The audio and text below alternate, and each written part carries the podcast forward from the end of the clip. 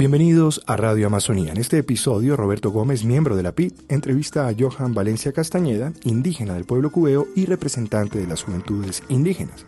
En este episodio hablan sobre la deforestación y el cambio climático y la importancia de que estas conversaciones se traduzcan a varias lenguas indígenas. Bienvenidos.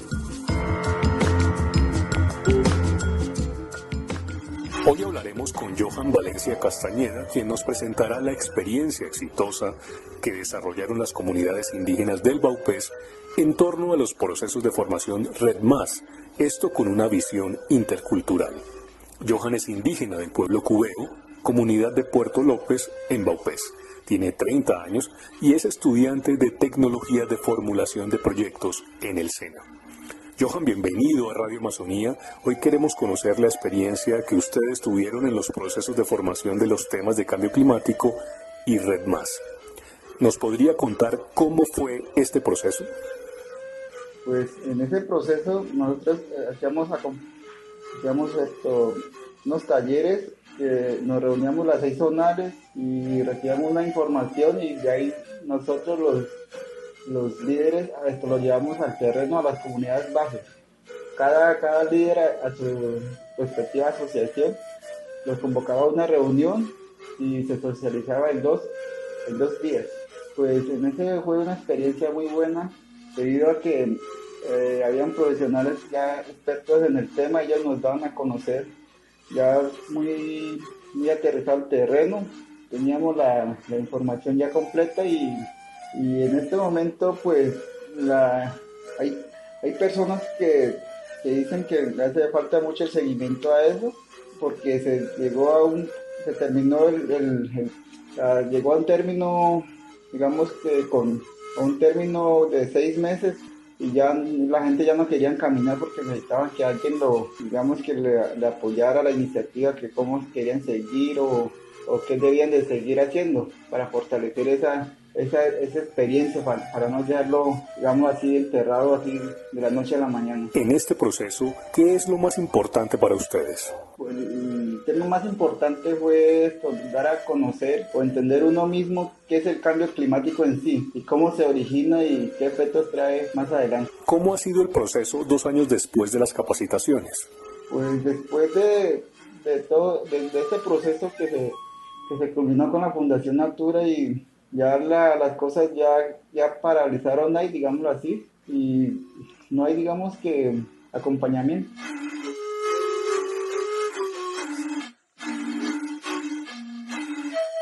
¿Por qué fue tan importante que los materiales se generaran en las lenguas de los pueblos del Baupés? Pues la traducción para estos, estos trabajos fue muy importante para que cada una de las comunidades esto, lo entendieran con más facilidad y que porque en las comunidades hay estos adultos mayores que, no entienden muy perfectamente, el, español y ellos necesitaban era como algo muy desmenuzado y concreto. Era con ese fin de la traducción. Pues la gente quedó muy contenta con ese trabajo, con, eso, con esa iniciativa de, la capacitación de capacidades sobre el cambio climático. ¿Cuál es el entendimiento que ustedes tienen ahora sobre el cambio climático? Que, que con el paso del tiempo podríamos llegar hasta a sufrir unas consecuencias, consecuencias digámoslo, eh, aquí en el territorio que pueden hacer, digamos que lo estamos viendo en, este tiempo, que hay muchos, como dice la palabra misma, el cambio, que se ha visto, ya, ya no se ven las, las, épocas del año como de acuerdo al calendario ecológico. Eso es lo que, hay, hay unas alteraciones del cambio del calendario ecológico.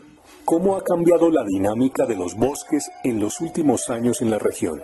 Pues en cuanto a los bosques, se ha visto que, que hay mucha, mucha tala, debido a que últimamente hay mucho esto, crecimiento demográfico. Eso ha, eso ha generado que la gente vaya instalando más, más los, los bosques, digamos así, las selvas, que aquí los llamamos Montebravos, que son, y, hay otras personas que tumban el, rastro, esto, y las especies que vienen ya no son las mismas, sino que ya son muy, muy, débiles al, al, calentamiento y se van muriendo y se van quedando en estado, digamos, ya pelado. ¿Han llegado nuevos actores a la región a generar procesos de deforestación? Pues aquí, aquí en el casco urbano se ve mucho eso porque hay muchas personas que ahorita están implementando la, el acerrío, compran maderas, no directamente ellos, sino que hacen unos, unos trabajos, yo no sé cómo se llamaría eso, con los, que hagan un acuerdo con los capitanes o, un líder que, que, le venda los árboles y ahí están talando muchos árboles. ¿Quién compra la madera que sale de estos bosques?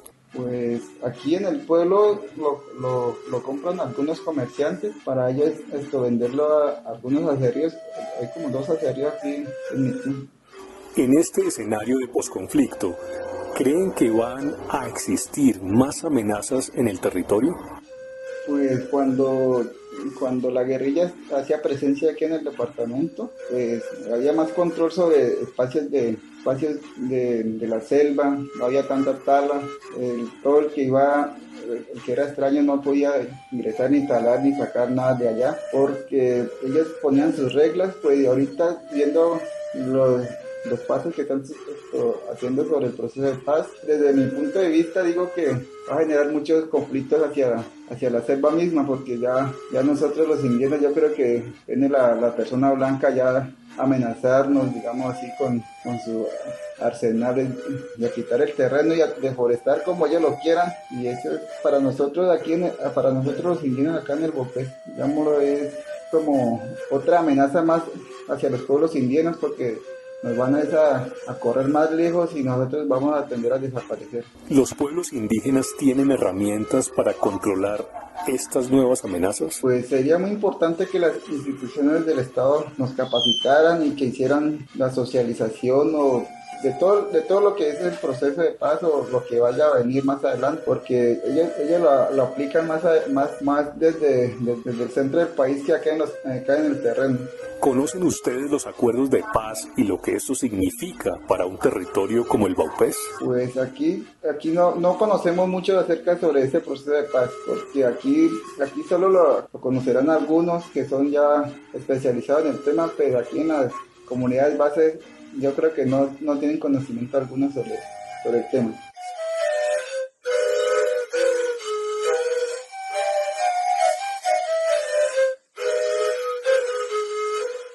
Quisiéramos ahora, Johan, que nos digas algo en cubeo para que la gente en Colombia sepa de ustedes y del Baupés. Yo le para mí mañana ya no le dije en Cali que ya toro ni Cali hana ver que kana ni he a ver que no me lindo de ni kana. ¿Nos podrías traducir ahora esto al castellano? Pues en el departamento del Baupés sabemos grupos indígenas que todavía mantenemos la cultura viva y que todavía no lo, lo tenemos practicando y viviéndola todavía, aún.